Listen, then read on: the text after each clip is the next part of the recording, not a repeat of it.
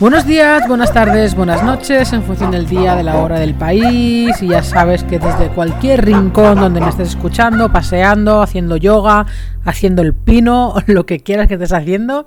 Yo soy Mónica Corchado y soy la directora y creadora del Instituto Dog Coaching.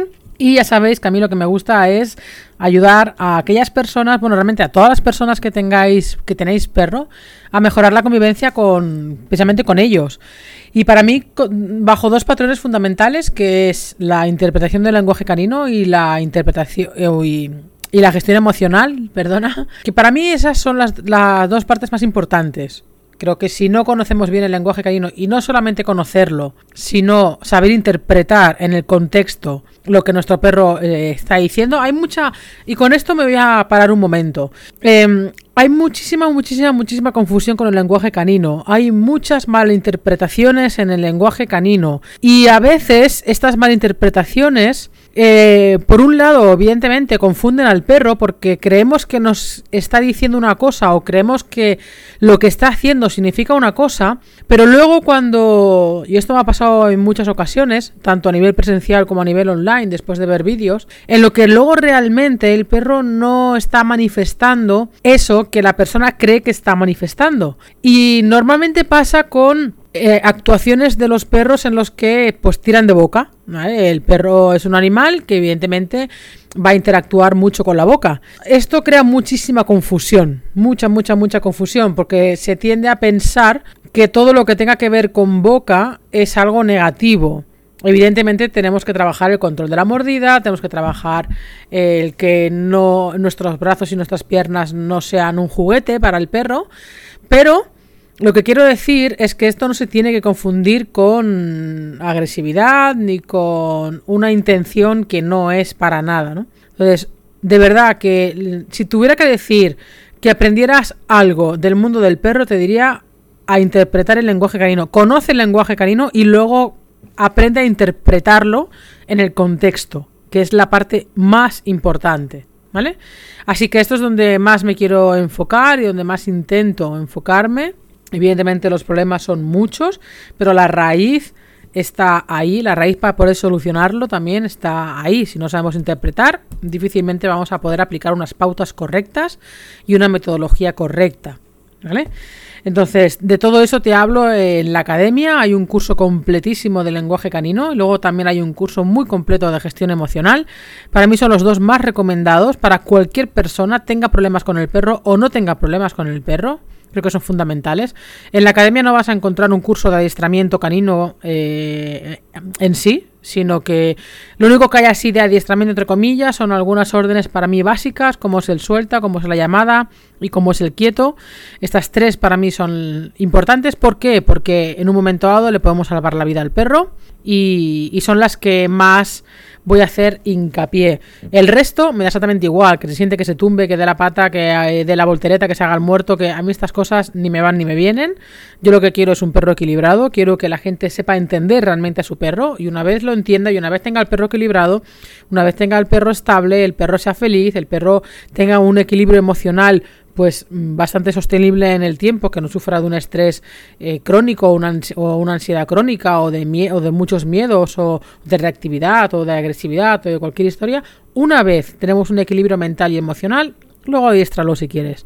Pero primero creo que hay que, eh, nos tenemos que dar caña en realmente mm, que el perro esté bien, bien, realmente bien, equilibrado, relajado, que sepa realmente hacer nada, que es algo que también se escasea, hablaremos también de ello en otro episodio. Y todo esto lo vas a encontrar en la academia, como digo, no vas a encontrar adiestramiento, vas a encontrar el cómo entender realmente a tu perro. Además de estos cursos que te he dicho, también encontrarás curso de perros reactivos, que es de lo que hablaremos hoy, em, cursos de para entender la agresividad canina, tienes dos cursos de cachorros, tienes dos cursos de olfato, hemos empezado el curso de los miedos. Eh, tienes un curso para trabajar la llamada, que es algo también indispensable, porque si no, pues evidentemente se te puede perder, eh, se te puede escapar, no lo vas a soltar y eso también eh, tiene mucho que ver con el tema del equilibrio del perro, porque un perro no puede estar constantemente atado. Tienes que atreverte a soltarlo, pero para atreverte a soltarlo tienes que trabajar muy bien la llamada. Te dejaré toda la información de la academia, bueno, te dejaré el enlace para que puedas ver la academia ah, en la caja de descripción y hoy vamos a hablar de un tema que mm, te diría O si me preguntaras, si alguien me preguntara cuál es el problema de comportamiento más habitual en el perro o más recurrente hoy día en los perros, te diría que es la reactividad. Creo que 8 de cada 10 casos que me llegan son de perros reactivos. Algún caso de ansiedad por separación y algún caso de llamada. Pero lo principal normalmente es la reactividad de un perro. ¿Por qué pasa esto? Ah, porque, a ver, un perro reactivo no nace, un perro reactivo se hace. Vamos a decirlo así, de esta manera. ¿Qué quiero decir? Que tiene que juntarse una serie de factores que hablaremos de ellos aquí en el podcast de forma breve y resumida, pero que puedes ampliar toda esa información en el curso de perros reactivos de la academia. Y entonces hay una serie de factores que no entendemos o que no sabemos prevenir y entonces sin querer, porque muchas veces, muchas veces no, la gran mayoría de veces evidentemente sin querer. Pero es, como que muchas veces digo, cuando veo un perro joven, que depende cómo estén gestionando la correa, cómo estén gestionando el tema de la socialización, etcétera, etcétera, o la interacción, digo, estáis fabricando un perro reactivo. O sea, hay perros que ya los ves desde cachorros y de jovencitos que ves un poco la interacción en la calle y dices, es, vamos, estás fabricando un perro reactivo a la de tres. Y efectivamente luego así es. Entonces, recordar que en, la, en, el, en el anterior podcast que hice sobre perros reactivos, perros agresivos, estuve haciendo bastante hincapié en el tema de que un perro reactivo no es un perro agresivo, además de que los perros agresivos no existen y los perros reactivos tampoco. Eh, lo, lo, acortamos así a modo de expresión, pero realmente sería un perro con conductas reactivas y un perro con conductas agresivas, ¿vale? Pero para resumir toda esta frase, pues decimos perro reactivo o perro agresivo. ¿Vale? Eh, como digo, un perro con conducta reactiva no, no, no, tiene por qué ser un perro con conducta agresiva. Otra cosa es que el perro aprenda que mordiendo la, la, amenaza se aleja, porque constituye un refuerzo negativo que haría que la conducta se repitiera, pero no se puede calificar, insisto, como perro agresivo o un perro con conducta agresiva ya de manera habitual. Entonces, vamos a recordar un poquito cómo definimos el perro reactivo y lo definiríamos como aquel individuo que no sabe gestionar bien la información de su entorno y que tiene comportamientos incontrolables frente a otros estímulos, vea sea perros, personas, bicis, niños corriendo, etcétera, etcétera, etcétera. Y aquí voy a hacer otro pequeño hincapié, y es que como has escuchado, he dicho que ah, tiene comportamientos incontrolables. ¿Qué quiere decir esta incisión en esta palabra? Que también me llegan muchos casos de pensar, por eso lo de la por eso el tema de la interpretación del lenguaje canino es muy importante. Me llegan muchas personas que me dicen que tienen un perro reactivo y cuando luego lo veo en persona no es un perro reactivo, no es un, ni siquiera tiene una conducta reactiva. A veces mucha gente confunde que el perro ladre a un perro a otro perro con, una, con reactividad. Y no, una cosa es que el perro ladre por comunicación o por lo que sea, eh, pero incluso por frustración en un momento dado, pero depende de la intensidad, se podría calificar o no de la intensidad y de la, y de la repetición. Se podría calificar como reactivo o no. Entonces, digo, hay perros que no son reactivos realmente, pero que se confunden con reactivos. Un perro que ladra a otro perro no significa que sea reactivo. Te diría, ¿tiene un comportamiento incontrolable realmente frente al estímulo o simplemente ladra para llamar la atención de ese animal, de ese otro perro o de esa persona? O simplemente quiere conocerlo, pero ladra con las cuatro patitas en el suelo y estando estable, simplemente un poco contento. Mm, diferenciemos las cosas, ¿vale? Porque, insisto, si no, vas a aplicar pautas que sería para un caso, pero no sería para el tuyo.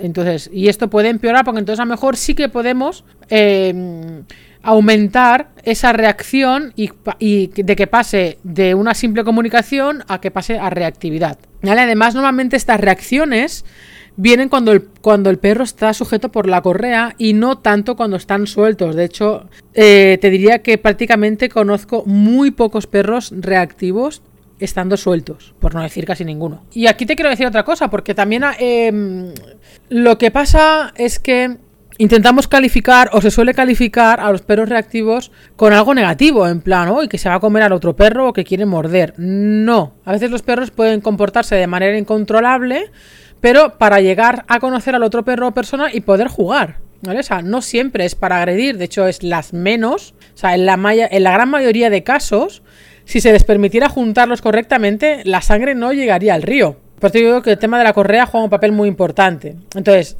y aunque evidentemente puede influir bastante en algunos casos la parte genética. En la gran mayoría de los casos, las causas para que un perro eh, pueden llegar a ser reactivo son varias, ¿vale? Y las vamos a ver ahora en, en, este episodio. Vamos a, vamos a hablar de ello. Entonces, ¿cuáles serían esas causas o esos factores? Te hago un resumen, ¿eh? Te digo, en el curso podrás encontrar más y de, explicado de una manera más extensa. Piensa que el curso son más de 5 horas y un podcast no puede durar 5 horas. Entonces, una de las más habituales es la falta de socialización. Yo soy muy pesada en la etapa de cachorro, muy, muy, muy pesada, pero es que de verdad que no tenemos una segunda oportunidad para ello.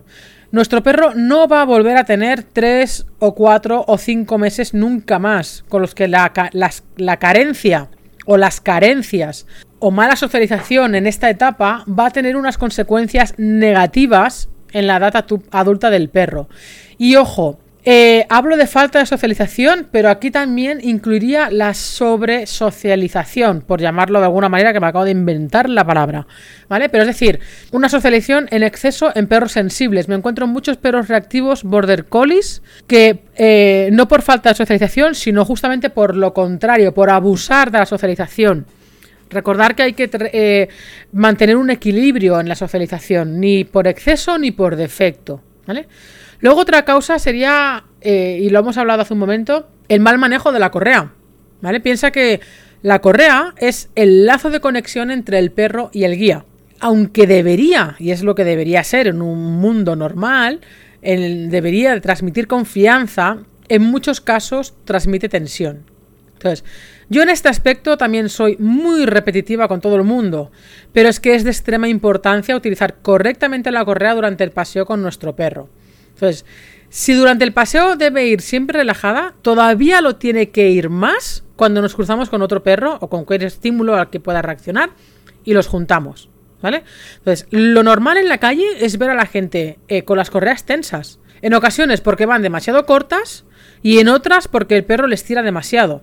Entonces, y ya no digo cuando se juntan dos perros a conocerse, porque lo habitual es, es ver ambas correas tensas al máximo.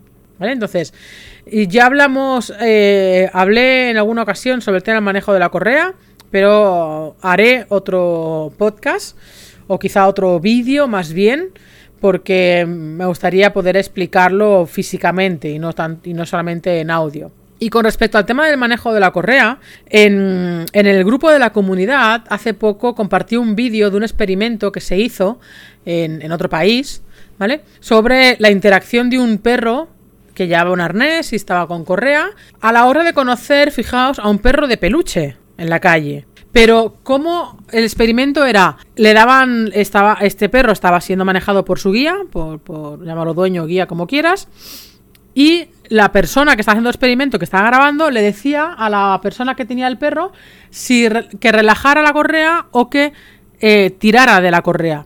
Entonces, era muy gráfico ver como cuando le decía relajar a Correa, el perro iba a conocer el, peluche para olerlo de forma normal y de forma pausada, pero en el momento que decía tira de la correa, en el momento que tensaba la correa, el perro tenía una reacción reactiva. Luego volvía a relajar correa y el perro volvía a conocer ese estímulo de forma tranquila y en el momento en que volvió a tensar la correa, ¡pum! otra vez activó al perro. Y es un es muy gráfico, pero muy gráfico de lo que de lo que realmente eh, mm, o sea, de lo que, de cuán importante es realmente el manejo de la correa.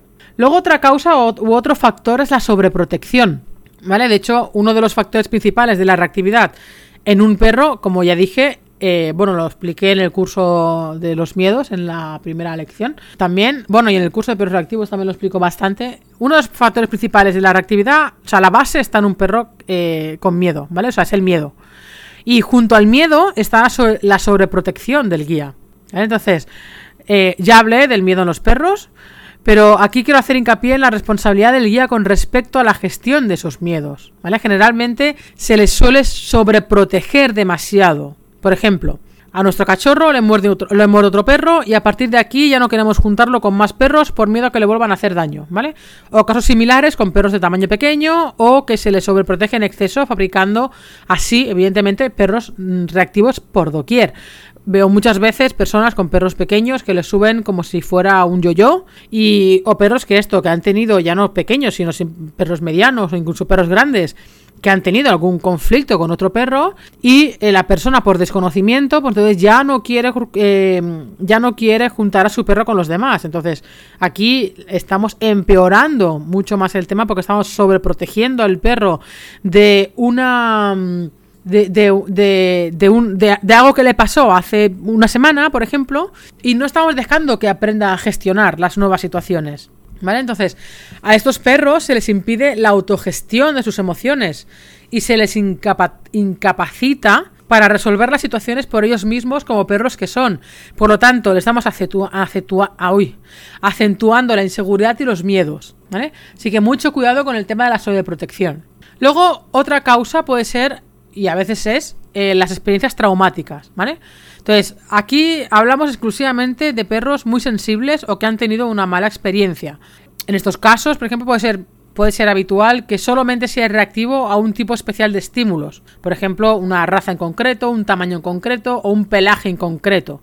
Por ejemplo, un, eh, un pastor alemán muerde a nuestro perro que, era muy que es muy sensible y desde ese momento también, si no hemos gestionado bien esa situación, pues desde ese momento nuestro perro tiene miedo y reacciona de forma reactiva solo frente a pastores alemanes o similares. ¿Vale? Porque eh, también se generalizan y no solamente es frente a ese perro, sino frente a, ese, a cualquier perro que se le parezca a su perro agresor. ¿Vale? Entonces, yo me he encontrado en multitud de casos con, en los que solamente reaccionan frente, a mejor solamente frente a perros grandes o solamente frente a perros pequeños o solamente frente a perros negros, o solamente frente a perros chatos, por ejemplo. ¿Vale? Entonces, aquí también tiene mucho que ver nuestra propia gestión posterior de la experiencia negativa en concreto. ¿Vale? O sea, que recordar, la gestión de la situación y la el tema de la gestión de la correa son las cosas más importantes. Otro factor, por ejemplo, podría ser la mala educación. ¿Por qué? Porque a veces es peor el remedio que la enfermedad. Me explico. Depende de cómo queramos solucionar el problema, a menudo se consigue el efecto contrario. O sea, tenemos que conocer muy bien a nuestro perro, conocer su sensibilidad, o sea, su sensibilidad, conocer su temperamento, conocer sus reacciones, sus motivaciones, sus necesidades físicas y psicológicas, sus límites y adaptar la rehabilitación al individuo en concreto. ¿Vale? O sea, que olvídate de consejos de parque, olvídate de consejos de en redes sociales de gente que no es profesional. Cada perro es un mundo y no con todo se tendrá que trabajar de la misma manera. ¿Vale? Hay que evaluar cada caso en concreto. Se pueden hablar de, pautas generales, pero esas, igualmente esas pautas generales las tienes que adaptar a tu perro. O sea, la una cosa es el qué y la otra cosa es el cómo. Es más importante el cómo que el qué. Luego, otro factor, otra causa sería los deseos de jugar, lo que hemos hablado antes, ¿vale? Lo que para un guía es una reacción agresiva, puede ser simplemente sobreprotección del perro o sobreprotección del perro, perdona, sobreexcitación del perro para acercarse a conocer al otro individuo y jugar. ¿Vale? Aunque evidentemente no, no, lo está haciendo de una manera correcta, porque lo está haciendo de una manera sobreexcitada. Pero si es un cachorro, el cachorro está aprendiendo, o un perro joven, y tiene que aprender las habilidades sociales suficientes como para saber entrar a otro perro. Esta confusión puede ocasionar que se le quiera corregir como, como si fuera un perro agresivo, cuando es lo contrario.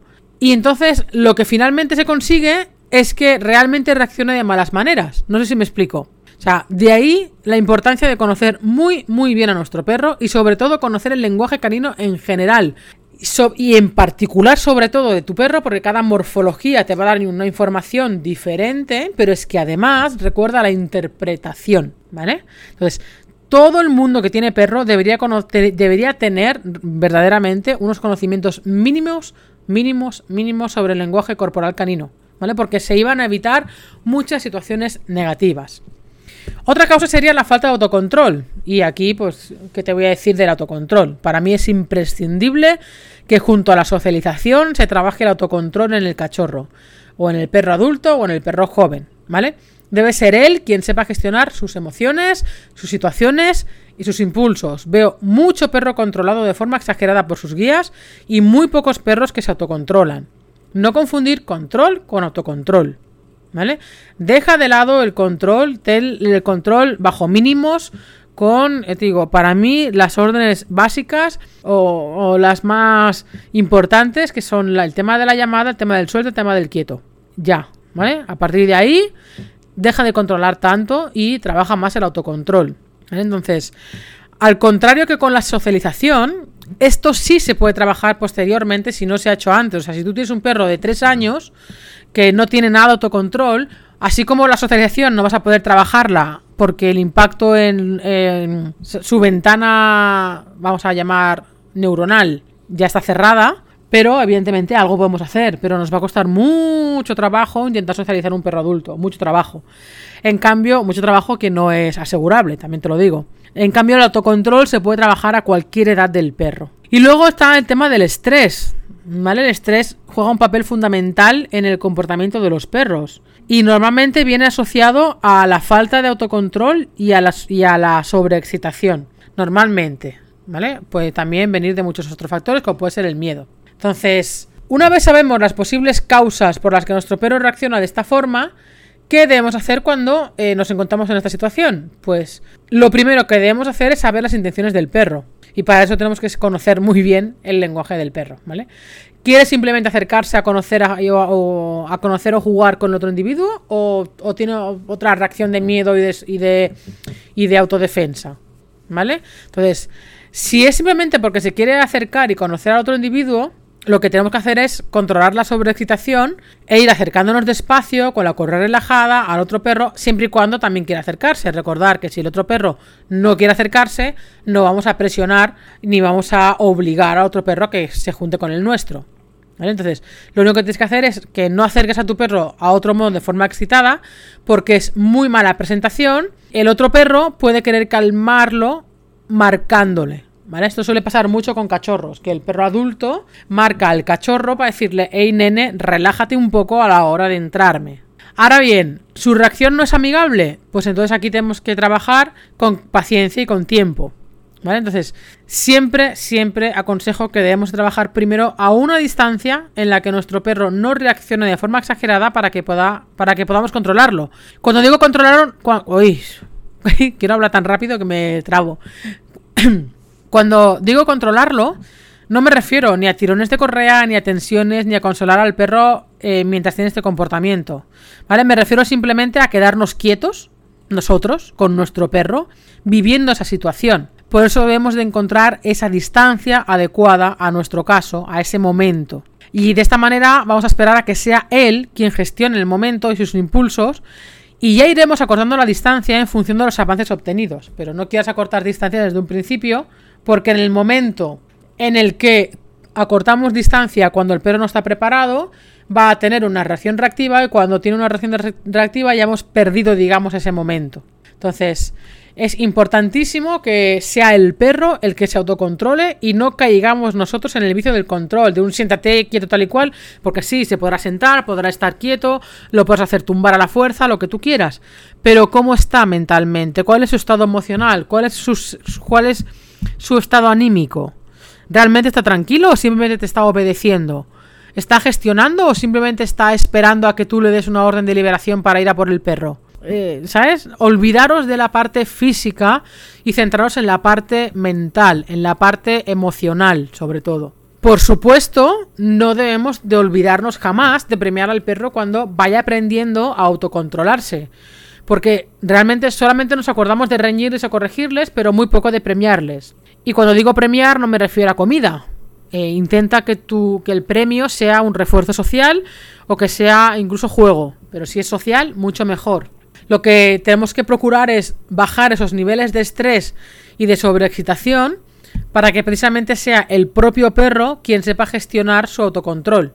Otra opción es distraerlo cuando veamos ver el estímulo, cuando veamos venir el estímulo con el que reacciona, y puede ser con olor a comida, con un juguete o con nosotros mismos simplemente, y premiar la buena conducta. Pero cuando hablo de distraerlo me refiero a mejor en, si tenemos una distancia relativamente corta que a lo mejor no va a poder el perro autogestionar y antes de que el perro tenga una reacción eh, reactiva, pues casi que prefiero evitar.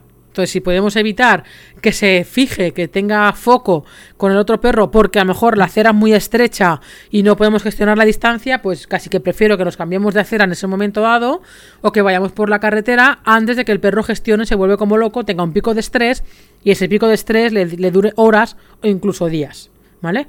Pero si tenemos distancia, vamos a gestionar, no vamos a evitar. Si nuestro perro es muy reactivo con otros perros, pues y evidentemente no es para juego, sino que tiene un hay detrás otra otra intención, bueno, pues es bueno empezar a positivizar el bozal y evidentemente acudir a un buen profesional para trabajar los acercamientos de manera progresiva y con seguridad de que no haya ningún problema de mordiscos o cualquier historia. Y otra opción, por ejemplo, también, pero siempre acompañada de un profesional, siempre, siempre, siempre, siempre, es utilizar el Calming Cap eh, para rebajar el estímulo visual y potenciar el olfato. Esto principalmente para perros que no recurren a la nariz para descubrir el mundo, ¿vale? O sea, de todo esto hablo en el curso de perros reactivos. Insisto, hay mucha chicha que cortar aquí porque habría que trabajar también el olfato, había que eliminar, eliminar o rebajar la parte visual. Eh, hay que hacer una serie, recomiendo una serie de pautas en concreto, insisto, generales que luego hay que adaptar a cada caso particular, pero la nariz es una parte fundamental. Así que hasta aquí llega este episodio. Intenta, si tienes un perro reactivo, realmente revisa si realmente es reactivo. Eh, intenta también descifrar cuál es la causa que le lleva a esa reactividad.